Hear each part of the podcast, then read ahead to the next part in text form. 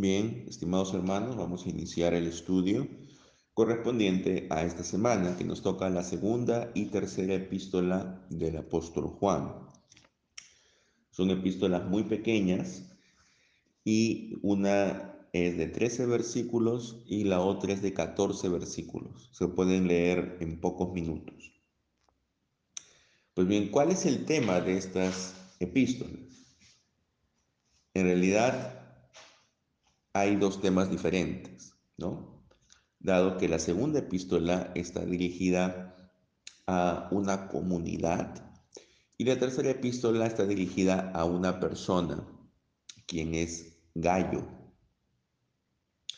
La segunda epístola guarda semejanza en el contenido con la primera epístola que comentamos la semana pasada. Ahora, ¿a, a quién va dirigida? En realidad, como en el versículo 1 dice, el anciano a la dama elegida o a la señora elegida y a sus hijos, a quienes yo amo en la verdad. Esto se ha prestado a varias interpretaciones. ¿Quién es esta señora elegida? Algunos piensan que es una mujer, es más, hay un autor que em, conjetura que esta mujer habría sido elegida por el autor de la carta, por el apóstol, para eh, ser su pareja, ¿no? Y, y posiblemente era una viuda. Entonces, la señora elegida y sus hijos se está refiriendo a una mujer y a los hijos de esa mujer. Pero en realidad esta conjetura es bastante improbable. Lo más eh, seguro es que no se está dirigiendo a una persona en específico, sino que cuando aquí habla de la dama elegida, se está refiriendo a una comunidad cristiana. Ahora, el hecho de que se utilice uh, como una mujer el, uh, eh, como un símbolo de una mujer a la iglesia no es algo nuevo. Ya en el Antiguo Testamento se mencionaba a Israel en algunas partes como una mujer, de una manera simbólica. Ahora, es improbable que se refiera a una mujer individual porque dice el, autor de la carta de que él la ama en la verdad. Y no solo él, sino todos los que han conocido la verdad. Entonces, mm, sería un poco ilógico decir que a una mujer la aman todos los que han conocido la verdad. Tendría que ser una mujer muy conocida dentro del entorno cristiano de esa época. Entonces, también es eh, improbable por el hecho que en el versículo 4 dice que algunos de los hijos caminan en la verdad. Y Luego, en el versículo final, habla también de la hermana elegida. Entonces, si decimos de que la señora o dama elegida es una mujer individual, entonces la hermana elegida del versículo 13 también tendría que ser una mujer individual. Pero en realidad ambas, tanto la hermana elegida como la dama elegida, son dos iglesias locales, son dos congregaciones que probablemente se conocían, estaban cerca en regiones adyacentes y las dos eh, habían sido influenciadas por el apóstol Juan. Entonces, aquí no se está refiriendo a una persona, sino a una comunidad. ¿Y cuál es el tema de la carta? El tema de la carta, al igual que en Primera de Juan, es el advertir en contra de los falsos maestros. ¿Y cuál era la enseñanza de los falsos maestros? Que Cristo había venido, que Cristo no había venido en carne, que Cristo era una especie de aparición que tenía apariencia humana, pero no era verdaderamente humano. Esta era la falsa enseñanza que eh, indica el apóstol en el versículo 7. Dice, porque muchos engañadores han entrado en el mundo, los cuales no confiesan que Jesucristo ha venido en carne. El que tal hace es un engañador y el anticristo. Algunos especulan que el apóstol Juan había fundado varias iglesias en regiones adyacentes y que esta carta, la segunda carta de Juan, es una carta justamente a una de esas iglesias hijas que él había formado. Y él está preocupado porque ya estos falsos maestros están eh, recorriendo diversas iglesias y, e impartiendo esta falsa doctrina. Por eso que en el versículo 10 él lanza esta advertencia. Si alguno viene a ustedes y no trae esta doctrina, es decir, la doctrina que el apóstol les ha enseñado, no lo reciban en su casa, ni le digan bienvenido, porque el que le dice bienvenido participa de sus malas obras. Entonces, aquí hay un claro ejemplo, hermanos, de que eh, cómo lidiar con los falsos maestros, con los falsos profetas. Eh, no debemos tener tolerancia con ellos ni darles cabida en nuestras iglesias.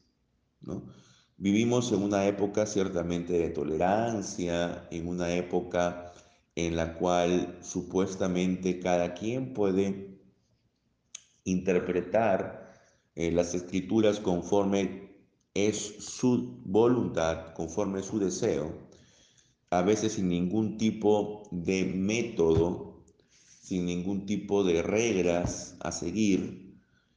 Y producto de eso vemos muchas interpretaciones distintas, ¿no? Y entonces, a veces hay personas que empiezan a hablar cosas que no son correctas. Entonces, cuando nosotros percibamos esto, lo que tenemos que hacer es simplemente cerrar la puerta de nuestras casas, ¿no? Esto, por ejemplo, también nos hace mm, pensar un poco en cuál debe ser nuestra actitud, por ejemplo, contra estas personas que van casa por casa eh, dejando sus eh, doctrinas, ¿no? Y dejando sus folletos, como los testigos de Jehová, ¿no? Y también los mormones. En este caso, si seguimos el ejemplo de segunda de Juan 10 y 11, entonces no debemos recibirlos en nuestras casas. ¿no? Hay algunos que dicen, bueno, sí, yo los voy a recibir porque quiero mostrarles eh, la verdad bíblica, ¿no? quiero debatir con ellos y quiero hacerles entender su error. Esto puede ser un objetivo valioso, un objetivo sincero y bueno, pero en realidad, hermanos, en la mayoría de los casos va a ser una pérdida de tiempo, porque estas personas, ya sea los testigos o los mormones, están muy eh, adoctrinadas. Ellos han pasado, antes de hacer este tipo de eh, evangelización casa por casa, ellos han pasado por toda una serie de entrenamientos. Así que hermanos, el recibir en nuestras casas o en nuestras iglesias, en nuestras reuniones, a personas que provienen de sectas o a personas que están enseñando un evangelio distinto, no es recomendable, ¿no? Esta es una advertencia que da el apóstol y que también debemos tomar en cuenta ahora. Bien, algo interesante de tanto segunda y tercera de Juan es de que el autor no se presenta con su nombre, ni tampoco se presenta, ni tampoco indica, digamos, eh, de dónde está escribiendo. Por lo general, en las cartas, el autor se presenta con su nombre y a veces con su nombre más el título, ¿no? Por ejemplo, Pablo, apóstol de Jesucristo, ¿no? Es el nombre más el título. Pero en esta ocasión, solo en estas dos ocasiones, de segunda y tercera de Juan, solo se presenta con el título, el anciano, ¿no? O el presbítero. No se presenta con su nombre. Entonces, eso nos hace sospechar que los destinatarios de las cartas tendrían que conocer bien al remitente y que la designación presbítero podría ser la preferida por ellos. Ahora, el término anciano podría ser un término de cariño o también podría ser un término de autoridad. En las sinagogas judías, los ancianos eran los líderes, los que conformaban el consejo, ¿no? Ellos eran los que decidían. Y la iglesia cristiana toma el modelo de la sinagoga judía, Entonces, en cada iglesia local, en cada congregación, se elegía a un grupo de varones para que eh, tomaran las decisiones de toda la comunidad. Y este grupo de varones eran llamados ancianos. muchos de ellos eran ancianos de edad también. Hay que recordar que en la época en que se escribe eh, segunda y tercera de Juan y en el ambiente en el que se escribe, eh, la vida humana se dividía en cinco etapas estaba el infante, luego el niño, luego el adolescente, digamos, luego el joven y luego el anciano. Es decir, no había propiamente una etapa, digamos, a la que se le llamara adulto, ¿no? Como es en la actualidad. Y la persona llamada anciano era, una, era por lo general a partir de los 40 años. O sea, hasta los 40 se le consideraba joven y después de los 40, anciano. Entonces, cualquier persona que pasara a los 40 podría ser anciano. Por lo cual, eh, la gran mayoría de los ancianos, digamos, del título, del cargo, también eran ancianos en cuanto a la edad tanto más por el hecho de que, eh, según los requisitos que están en la primera carta de Timoteo 3, se recomendaba que el anciano sea casado, tenga una familia, para que sea un modelo a seguir por el resto de la comunidad. Entonces, el, este anciano, que muchos lo consideran Juan escribe esta carta advirtiendo a esta dama elegida y a sus hijos que no reciban a los falsos maestros.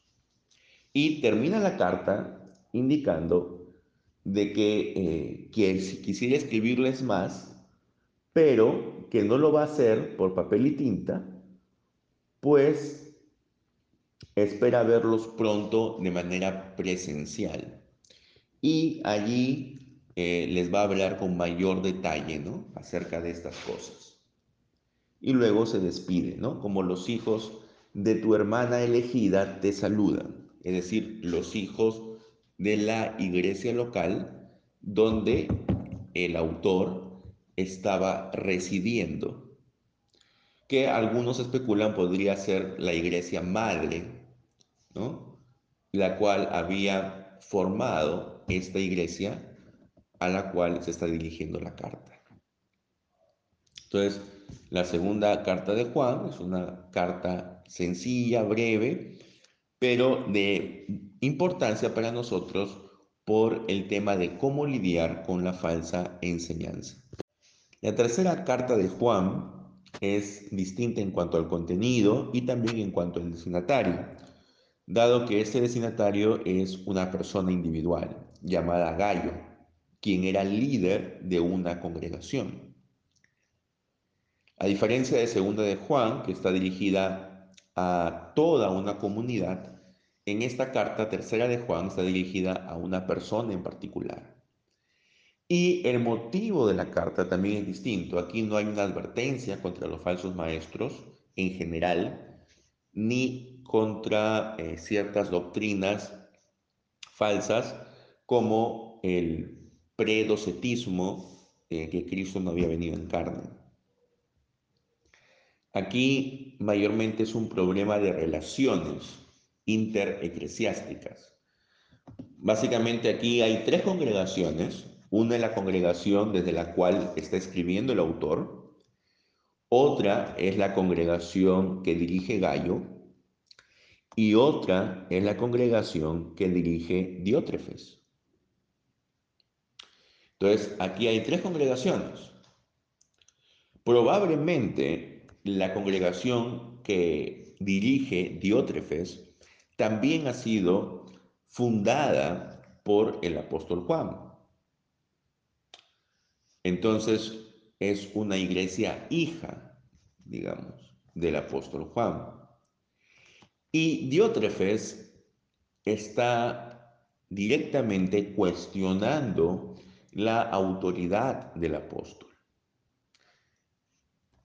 Entonces allí se presenta un choque, digamos, entre dos líderes.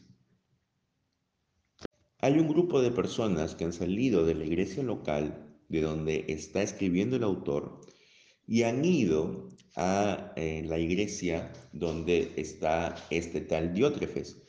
Y Diótrefes no los ha querido recibir. Y no solo eso, él ha amenazado con expulsar de la iglesia a todo aquel que los reciba.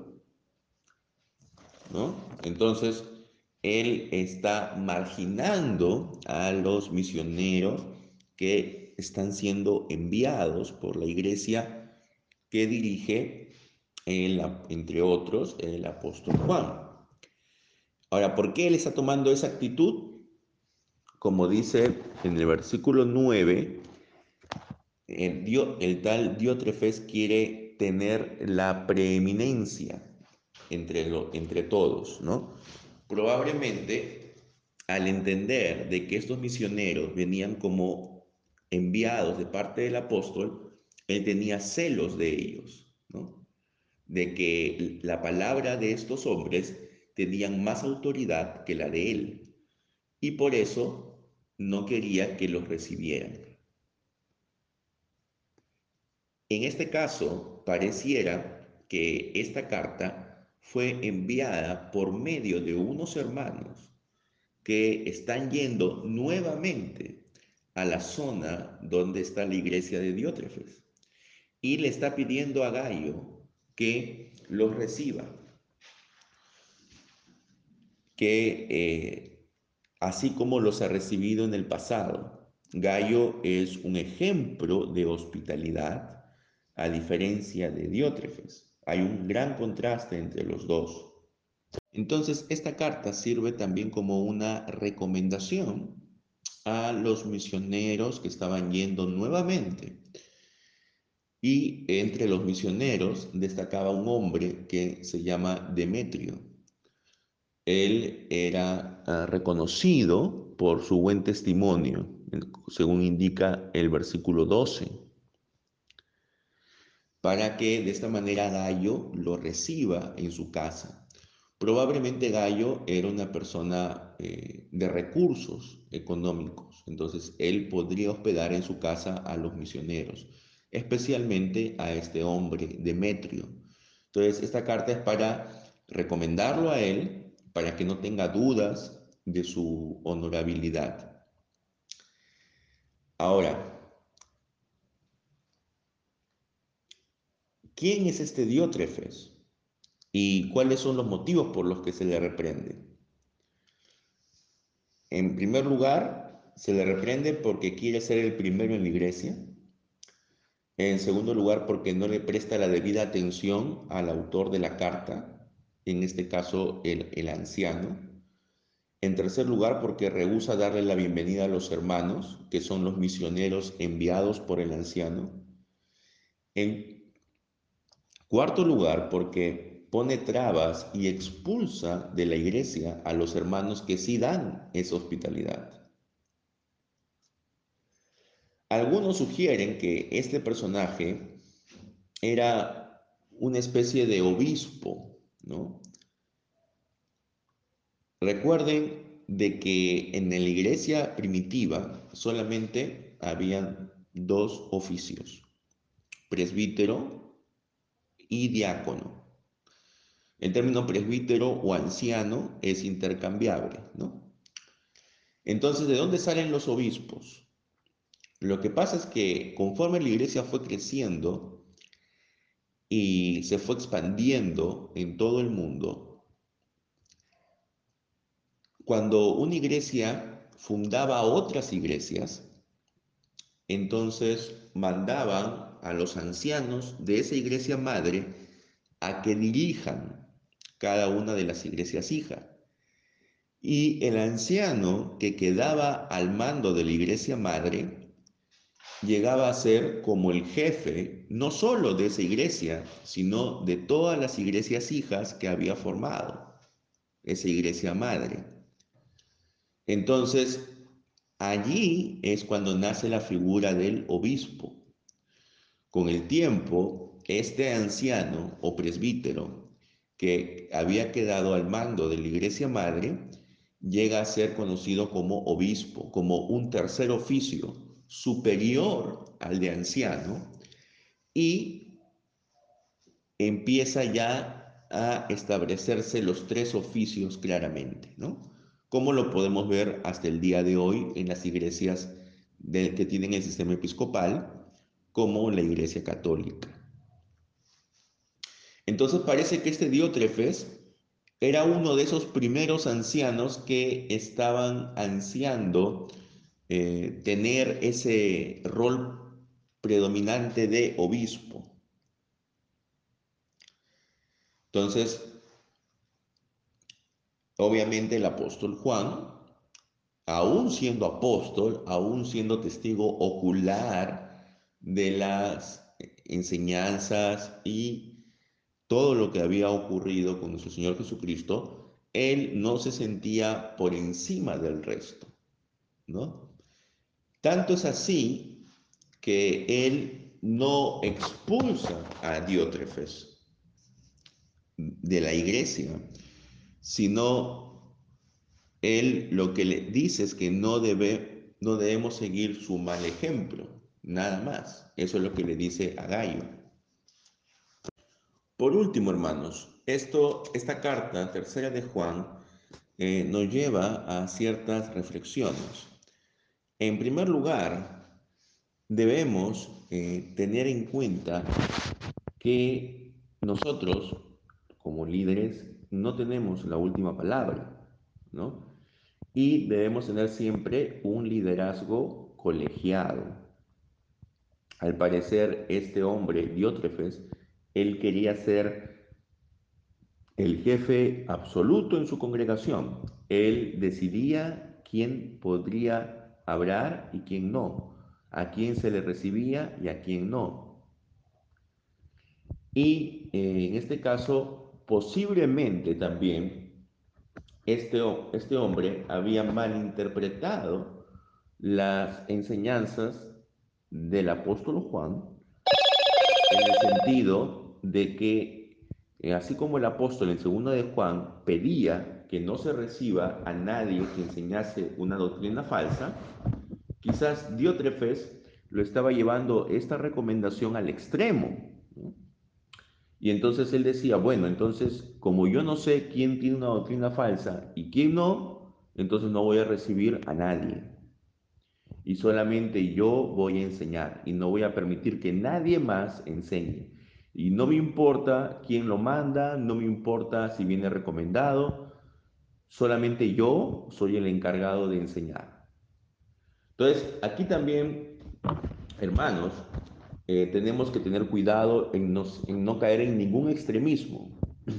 Si bien es cierto, si bien es cierto, es eh, malo abrirle las puertas de la iglesia a cualquier doctrina o a cualquier maestro, por el otro lado, también es malo rehusar escuchar a alguien que viene de otra iglesia de doctrina correcta, de doctrina sana, de una iglesia hermana en la fe, ¿no? Simplemente porque viene de otra congregación, entonces no lo escuchamos. Eso es el otro extremo, digamos. Y en eso es lo que estaba cayendo Diótrefes, ¿no?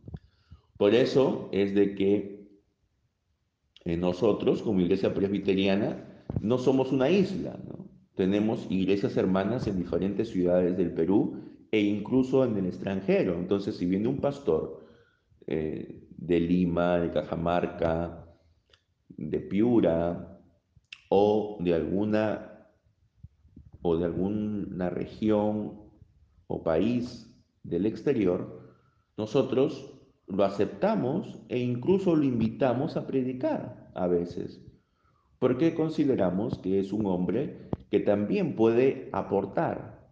Nosotros no creemos tener la verdad absoluta, ¿no? Eh, y debemos ser humildes y aceptar también cómo Dios está ilustrando a estas personas. Pero si por el contrario nos encerramos en nosotros mismos y no permitimos que nadie más acceda a nuestro púlpito, solo nosotros, entonces podemos caer en... Entonces también si hacemos esto, si no permitimos a nadie más acceder a nuestro púlpito, aún viniendo de una iglesia hermana con doctrina sana, entonces estamos cayendo en una especie de sectarismo y los líderes estarían cayendo en un autoritarismo que no es sano. Ningún extremo es bueno. Bien, hermanos, Dios les bendiga a cada uno de ustedes por haber escuchado este estudio y que si tienen alguna pregunta o comentario pueden hacerlo saber. Amén.